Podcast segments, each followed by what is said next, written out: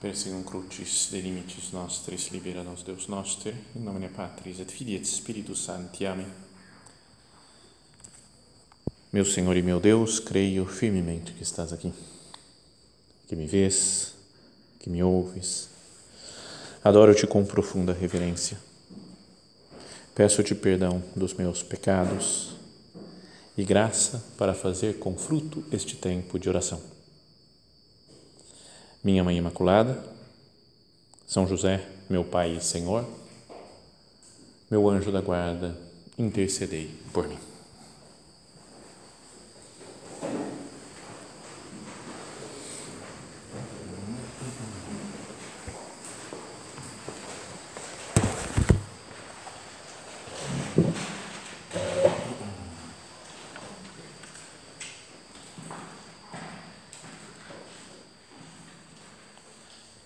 Falávamos antes que Jesus está pregando né, da barca para aquela multidão ansiosa em ouvir a palavra de Deus. Né. E isso aconteceu muitas vezes, né, de Jesus caminhar por aquelas cidades e aldeias né, da Palestina, pregando a palavra de Deus, ensinando. E um dos modos típicos, né, característicos de Nosso Senhor de pregar era usar parábolas? Então ele contava as hum, histórias, né? parábolas, imagens, comparações. E a mais famosa dessas parábolas, né, que eu queria que nós meditássemos agora, acho que é a do filho pródigo. É conhecida por todo mundo, mesmo gente que nem é da igreja, que nem né, ouviu falar, pelo menos, né, do, da, palavra, da parábola do filho pródigo.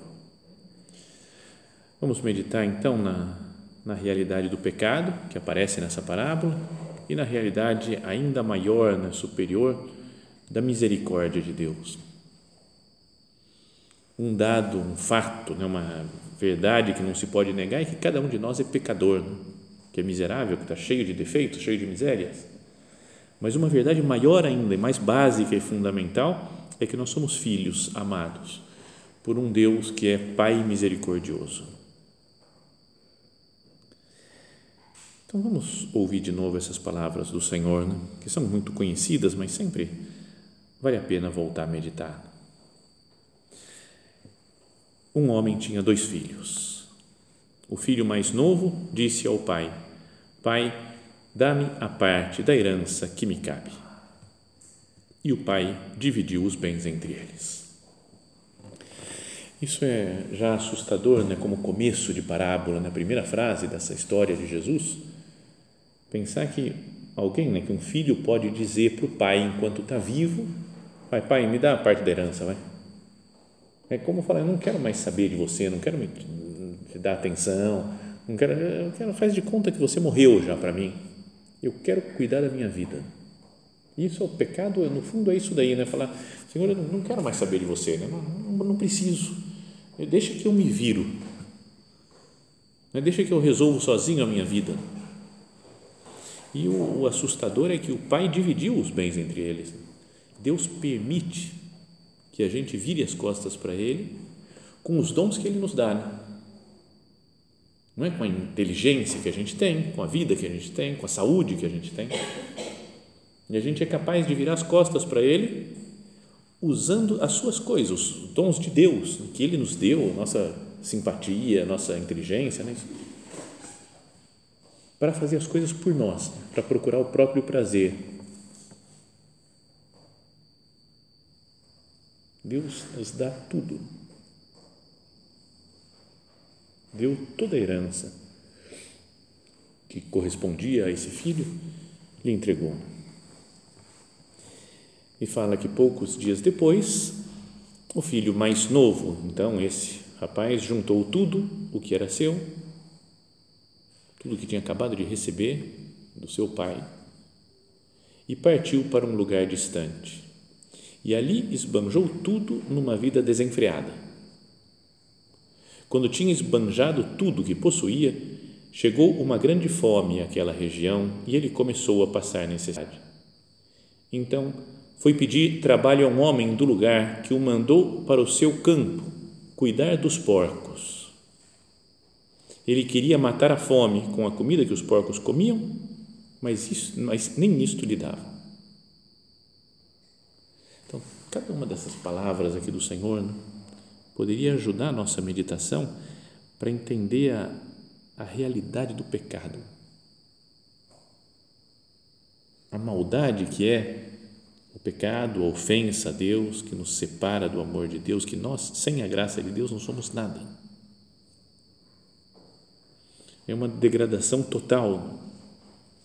Se nós tivéssemos, né, já falamos isso outras vezes, em outras meditações, uns óculos que pudesse ver a alma da pessoa, ia ser super assustador. Né? Acho que é melhor, melhor que não tenha, né? Porque daí você ia ver as pessoas que estão em estado de graça, né? como que brilhando, iluminada, né? transformando o mundo só com aquela luz, um brilho, uma maravilha. Mas quem está em estado de pecado grave, sem a graça de Deus, eu não sei, imagina um monte de verme podre né? naquela a gente ia ser algo assustador né? de, de contemplar. Olha só a descrição que dá, fala que ele partiu para um lugar distante. Quem peca vai para um lugar distante sem luz, lembra que nós falávamos na outra meditação de pessoa que se afasta do sol e vai ficando muito sem, sem nenhuma influência de luz e calor do sol. Lugar distante. Quando tinha esbanjado tudo o que possuía, chegou uma grande fome. A gente, as pessoas passam uma grande fome. Talvez se nós vivemos sempre próximos de Deus, se nascemos já numa família católica, e por, tudo bem que tenhamos pecado, nos afastamos um pouco, mas talvez a gente não sinta tanto né, a, o sofrimento do pecado. E essas pessoas que se converteram, que eram, que viviam longe de Deus no mundo perdido, né, de drogas e etc., que falam, eu não quero voltar para aquela vida nunca, porque me fazia muito mal. Tem talvez mais noção do que a gente de como é de como é maravilhosa a vida junto com Deus e como é triste a vida sem Deus. Tem um, dos filmes da minha vida, sabe que tem nesse aplicativo, sabe o aplicativo do IMDB? Não sei se vocês seguem esse negócio daí, né? Internet Movie Database, tem todos os dados de todos os filmes da história da humanidade lá assim. Então é super legal porque você pode entra lá, fica sócio do negócio de graça, na faixa, óbvio, e você fica dando nota para os filmes, né? Então você vai vendo, não sei o quê, vê comentários, então é típica coisa legal de perder tempo, né? Você pode perder horas e horas vendo comentários sobre os filmes. E tem quatro na minha vida que eu dei dez. Falei, esses aqui são os filmes, né? não tem nada, tudo maravilhoso. Cada um deles já fiz mais de cinco vezes, dez vezes, sei lá, mais ou menos. Bom, e um deles é aquele A Lenda do Pianista do Mar. Certo? Então é difícil de achar, se você me procurar é difícil, mas eu tenho, eu posso passar para você. É, mas então, e nesse filme tem um momento, a história de um menino né, que nasceu dentro de um navio, de um transatlântico, e nasceu lá dentro, viveu a vida inteira lá dentro, toca piano como ninguém, né? é uma lenda do pianista do mar, né? por isso. Então ele fica animando as festas e tudo, né? Mas é muito bom, tem ideias muito profundas, como, como se fosse uma grande parábola né, da vida. E em determinado momento ele está lá, ele conhece um monte de gente que vai passando tudo pelo navio, então ele conhece, até que chega um dia um, acho que um irlandês, no filme parece que é italiano, lá no, no, livro original parece que é irlandês o homem Parece não, tenho certeza que é assim, porque eu li o livro várias vezes também. E o filme também, e ouvi algumas vezes, ouvi acho que umas dez vezes o áudio do livro também. Então, é uma espécie de vício, eu reconheço, que é um vício. Mas que ele fala, um homem fala que um dia ele saiu, foi andando, andando, andando, é um camponês, foi andando, andando, andando, e de repente ele chegou num lugar e viu o mar pela primeira vez. E ele falou, e o mar gritava para mim, e o pianista que morava num barco dentro do mar o dia inteiro, falou, o mar gritava. Mas o que, que ele gritava? E ele falou: seu bando de imbecis, a vida é uma coisa imensa, é uma coisa maravilhosa. O mar ficava gritando isso. Ele falou: eu nunca ouvi o mar gritar. O mar nunca gritou para mim. Então ele que nunca tinha descido para a terra, passa por um momento que ele fala: Eu vou descer. Ele fala: Para que você vai descer agora? Por que você decidiu? Porque eu quero ver o mar. Falou, cara, mas como assim? Você passa 20 anos da sua vida morando dentro de um barco e você fala que você quer descer para ver o mar. Não tem lógica. Ele falou, não, mas é que o mar não grita para mim. Talvez se eu descer na terra, ficar andando por lá um tempo, depois voltar e ver o mar, talvez ele vá gritar para mim. Eu quero ver o que, que ele vai gritar para mim. O que, que ele vai me dizer? Então, se a gente tem ideia, assim, como chave de leitura, que o mar é Deus no filme, cara, fica muito legal. Não é porque ele nasceu dentro do bar, então Deus não sei, tudo bem, estou tão acostumado com Deus, com a vida cristã, que parece que não tem. E para quem está longe, quem está distante do mar, quando se encontra com Deus, Deus grita, parece de. Né, fala, tem muito sentido. Então ele fala: Eu quero me perder um pouco, quero ir para o mundo de pecado. Parecia uma tentação ele querendo ir para lá para ver se depois ele sente mais atração por Deus. Bom, é uma coisa para pensar, né? Mas o nosso negócio é a parábola aqui, não é o, não é o filme. Se eu me empolgo, a gente vai até o fim da meditação falando do filme. Mas, é, olha só a descrição então que dá, né? Ele vai para um lugar distante, esse homem que pecou. Mas quando tinha manjado tudo que possuía, veio uma grande fome. A gente fica com fome, quem está no pecado, fome de Deus e ele começou a passar necessidade. Foi pedir trabalho para um homem do lugar que mandou para o seu campo cuidar dos porcos, para um judeu, está contando para os judeus isso. O porco era um animal impuro, que não podia tocar no porco. Imagina o que é cuidar dos porcos. E ainda fala que ele queria matar a fome com a comida dos porcos, mas nem isso tinha. Como é, uma, é a degradação total. Cristo dá uma, um, deixa para um judeu que estava ouvindo na época de uma forma muito marcante muito forte o que é o pecado. É conhecida aquela história de que o Papa São João Paulo II ele celebrava as missas que ele celebrava lá no, no, na capela particular dele todos os dias convidava algumas pessoas, né, a equipe do Papa, assim convidava, acho que era meia dúzia de pessoas mais ou menos, que cabia na, na capelinha pequena dele, então podiam participar da missa do Papa. E, e depois o Papa saía e cumprimentava as pessoas, as famílias que estavam lá. E contam que teve uma mulher que uma vez conseguiu, né, tinha acho que algum conhecido do Vaticano, fez um esquema, mexeu os pauzinhos lá e conseguiu uma missa para ela e para o marido, que estavam de viagem por Roma. Só que o marido, apesar de serem católicos, os dois, o marido fazia muitos anos que não se confessava, né, não sei se 30 anos mais ou menos. E então ela foi lá e teve a ideia, como de vez em quando mulher tem essas ideias, de falar: Eu vou falar para o Papa convencer meu marido a se confessar. E a pessoa fala: o golpe perfeito, né? você leva o marido lá na missa do Papa, ele está emocionado, fala o Papa agora para ele se confessar. E de fato, teve o Papa, celebrou a missa, saiu, foi cumprimentando as pessoas. Quando chegou no momento dela, ela falou, não sei em que língua que ela falou com o Papa, mas disse: Santo Padre, meu marido aqui, ó, faz 30 anos que ele não se confessa, na frente de todo mundo né, que estava ali também. Faz 30 anos que ele não se confessa, fala para ele se confessar. E o Papa passou, deixou um terço com cada um e foi embora. Não falou nada. Então, eu imagino a mulher que deve ter pensado: Meu Deus, o que, que eu fui falar? O marido olhando torto para ela, né? Ela não sabe aquela situação. O Papa não ou o Papa não entendeu o que eu falei, ou o Papa não gostou de eu ter falado isso peguei, pegou mal né, o que eu fiz diante do Papa, meu Deus, podia estar pensando isso, não sei se estava, mas imagino, eu ficaria assim.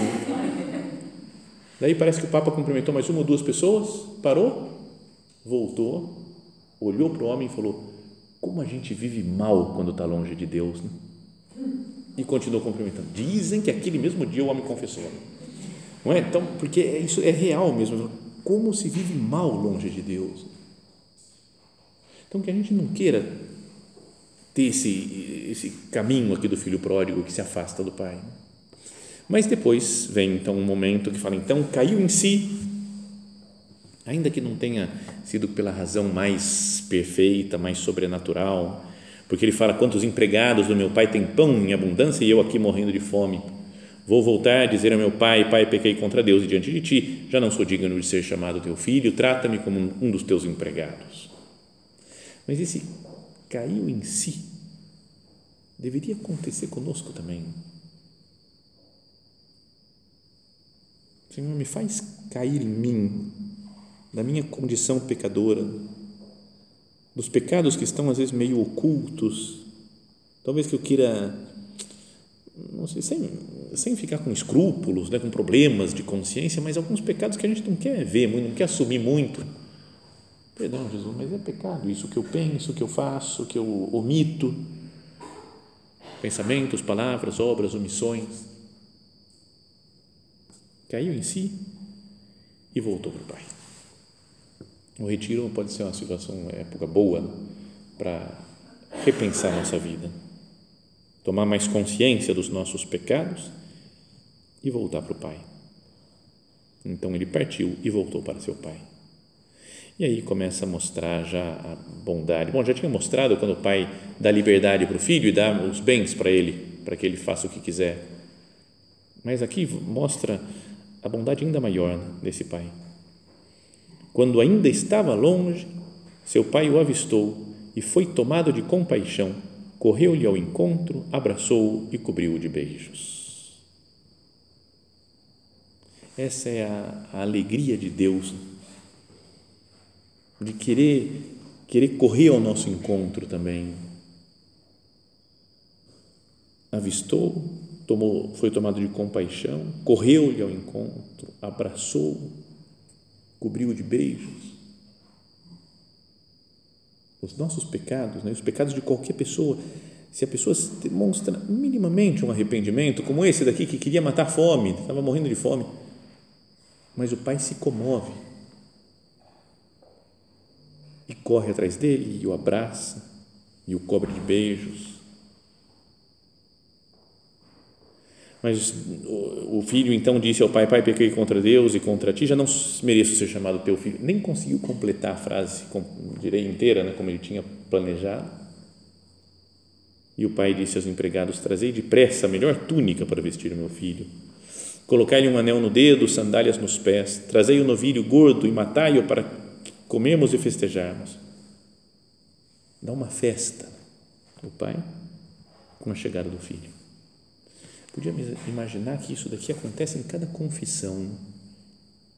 A pessoa está indo lá para o confessionário para confessar, para confessar, Deus já está correndo ao encontro, abraçando, beijando, falando, beleza, tá, voltou, voltou para casa e dá uma festa.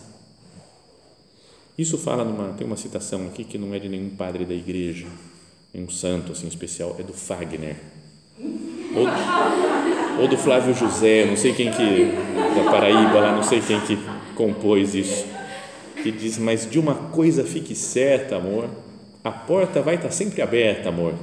O meu olhar vai dar uma festa, amor, na hora que você chegar. Então, sabe, como se Deus falasse isso daqui, de uma coisa fique certa, a porta vai estar sempre aberta, estou sempre pronto. O meu olhar vai dar uma festa na hora que você chegar. Espumas ao vento. É meio brega, né? Reconheço assim, mas tudo bem. E aí ele fala: da festa, pois este meu filho estava morto e tornou a viver, estava perdido e foi encontrado. E começaram a festa. Essa é a razão, né? isso é o que acontece no, na confissão. Uma pessoa que está morta volta a viver, né? ressuscita participamos da morte e ressurreição do Senhor cada vez que recebemos a absolvição dos pecados. Saímos de uma vida de pecado, de distância de Deus, mesmo se, se forem pecados veniais, né, estamos sujos, digamos assim, né, para Deus, e participamos, vivemos o mistério pascal, entramos de novo na vida de Deus, na vida divina, nessa participação da natureza divina, quando recebemos o sacramento da confissão, a absolvição, este meu filho estava morto e tornou a viver, estava perdido e foi encontrado. E começaram a festa. E depois vem então, entra em cena na parábola o segundo filho, né, o mais velho. Começa dizendo: o filho mais velho estava no campo. Já mostra que ele era um trabalhador, fazia as coisas conforme o seu pai queria era um cumpridor das ordens do pai. Então, é um filho bom, não é que, que cumpriu o dever. Como nós, às vezes, que também parece né, que temos essa atitude né, de falar, eu vou, vou ser responsável pelos meus, uh, pelos meus compromissos, né, com as tarefas que eu tenho, com as minhas obrigações. Gente que cumpre, que faz a vontade de Deus, que procura hum, se comportar bem, se comportar como deve. Né? O filho mais velho estava no campo. Ao voltar, já perto de casa, ouviu música e barulho de dança. Então, chamou um dos criados e perguntou o que estava acontecendo. Aqui, pode ser imaginação minha, mas vejo já um, um desejo de controlar as coisas. Né? É tão organizado, tão trabalhador. Tão... Peraí, festa hoje. Hoje? Quarta-feira, por exemplo. Não é, não é dia de festa, não. O que está acontecendo? Não, não é para. Não. Hoje festa. Empregado, vem cá. O que está acontecendo? Como é que é esse negócio? O que é esse barulho? E então o criado respondeu: É o teu irmão que voltou. Teu pai matou o novilho gordo porque recuperou o seu filho são e salvo. Então dá a notícia alegre que ele, se tivesse o coração do pai, entraria fazendo festa também e abraçar o irmão, né, porque tinha voltado são e salvo.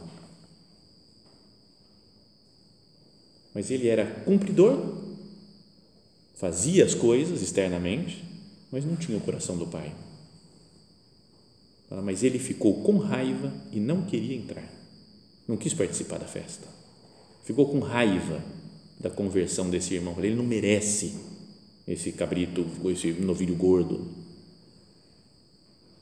Diria que é o irmão justiceiro. Quero justiça. Ele errou, tem que pagar. Então, será que nós não somos, às vezes, justiceiros dos nossos irmãos e irmãs? Ele errou, tem que pagar. Tá, a primeira coisa está certa, ele errou, mas eu não posso perdoar. Não existe a possibilidade de perdão. Ou eu quero mostrar, pelo menos que ele saiba que ele errou. Vou esfregar na cara dele que o erro foi, foi dele. Já pensou se Deus fosse assim comigo? Justiceiro? Tá bom, nem adiantava retiro aqui, né? Pode parar, né? embora, porque é inferno na certa, certeza. Né? Se fosse super justo, Deus falou: vamos ver se tudo que você fez aí, se você pecar, você vai para o inferno, não tem perdão.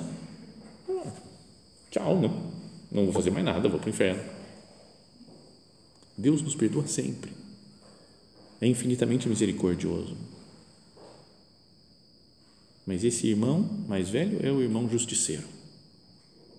Ficou com raiva e não queria entrar. E aí diz que o pai, saindo, insistiu com ele. O pai foi lá e foi, foi falar ainda com esse filho. Tá vendo? O pai é bom demais.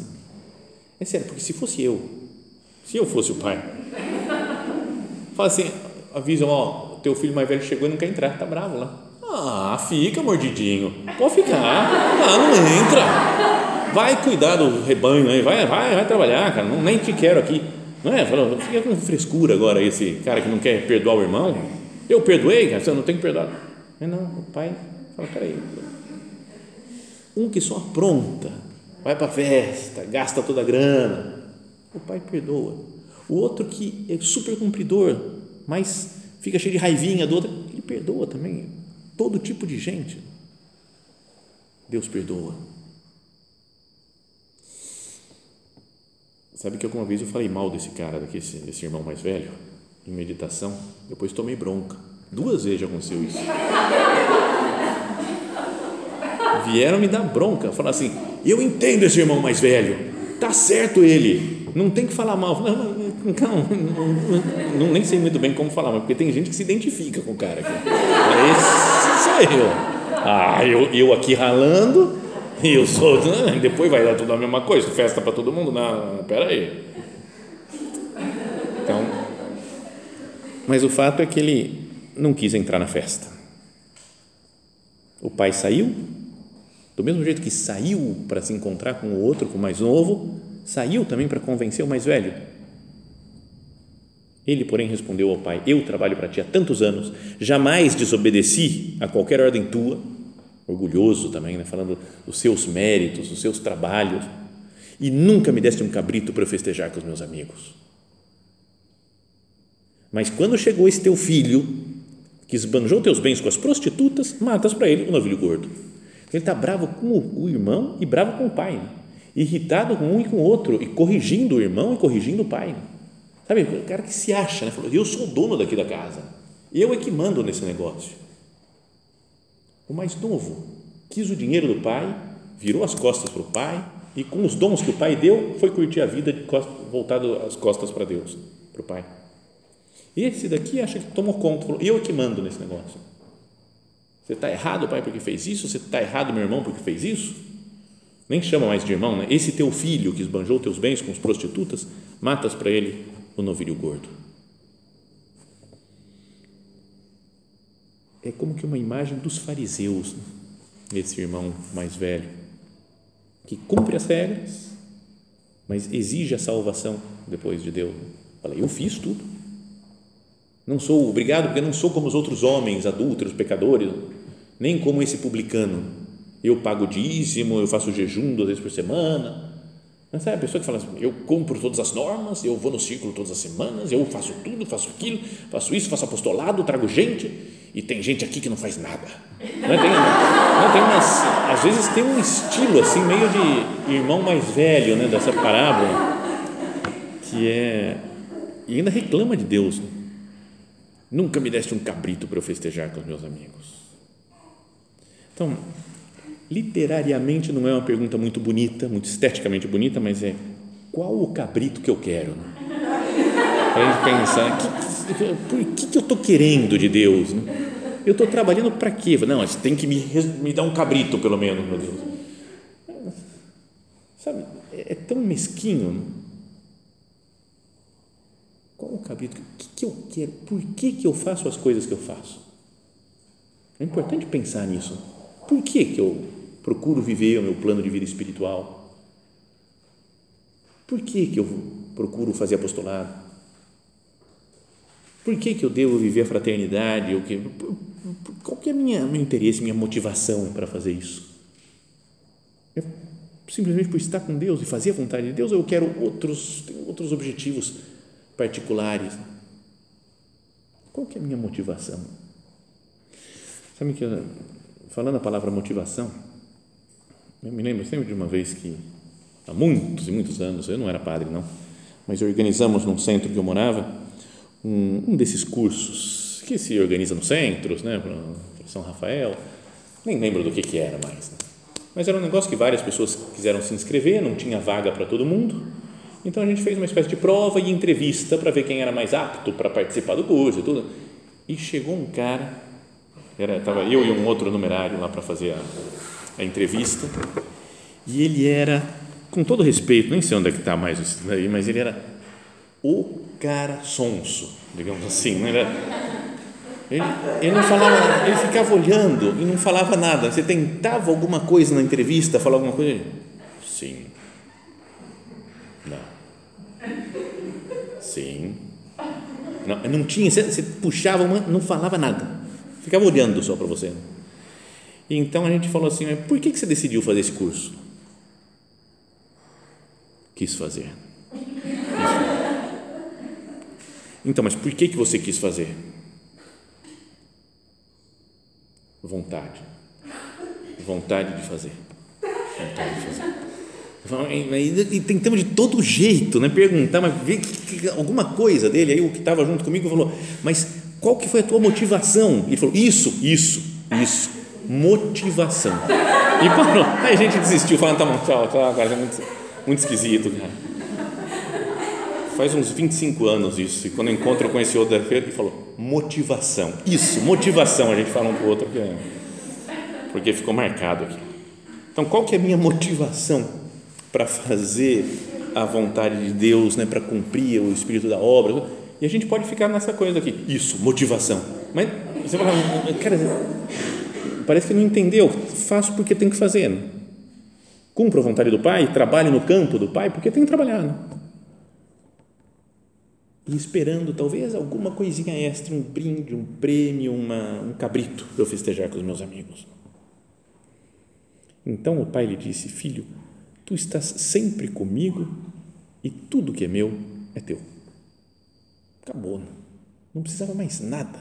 Essa frase, Deus dizendo para nós: Meu filho, minha filha, tu estás sempre comigo. E tudo que é meu, toda a vida divina, tudo que é meu é teu. Mesmo que tenha sofrimentos, porque o que é meu, a cruz também de Cristo, é tua cruz também. Estamos juntos nas lutas do dia a dia. Mas deveria nos bastar isso. O que você quer, afinal de contas? Não, eu quero estar com Deus só. Estando com Ele, está tudo certo. Sabe a pessoa quando está apaixonada por alguém? A menina nova apaixonou por cara e falou: Eu quero casar com ele, eu quero morar com ele, eu quero viver com ele para sempre. Mas o que você quer? Quer que tenha dinheiro? Não, não importa dinheiro, não importa casa, não importa nada, eu quero estar com ele. Só. Podemos passar fome junto. Não é? É mais romântico até assim, né? o amor, do que o que fala, não, primeiro calma, vamos pensar, vamos ter dinheiro, vamos ter emprego, os dois, depois vamos comprar um carro, depois vamos comprar uma casa, depois vamos fazer um emprego, e 25 anos depois se casam, porque até conseguir tudo, não é? Então é mais legal a aventura, né? O negócio fala, vamos passar fome junto. Então, Senhor, eu quero estar com você, só isso, não quero mais nada para minha vida. Filho, tu estás sempre comigo e tudo que é meu é teu. Mas era preciso festejar e alegrar-nos porque este teu irmão estava morto e tornou a viver, estava perdido e foi encontrado. De novo, repete a mesma frase, né? o porquê da alegria dele, do pai, porque o filho ressuscitou, voltou do pecado. E assim deveria estar alegre seu irmão.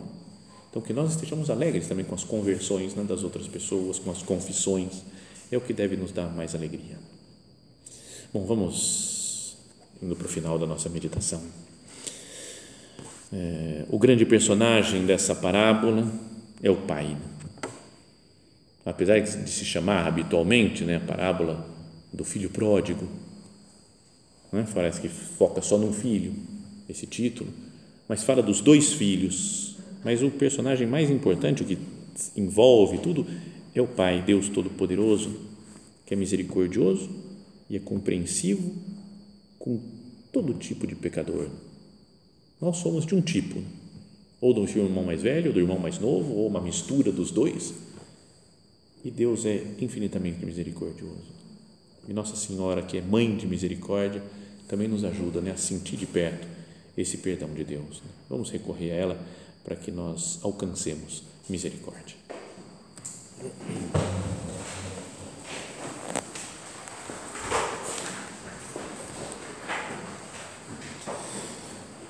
Graças, meu Deus, pelos bons propósitos, afetos e inspirações que me comunicaste nesta meditação.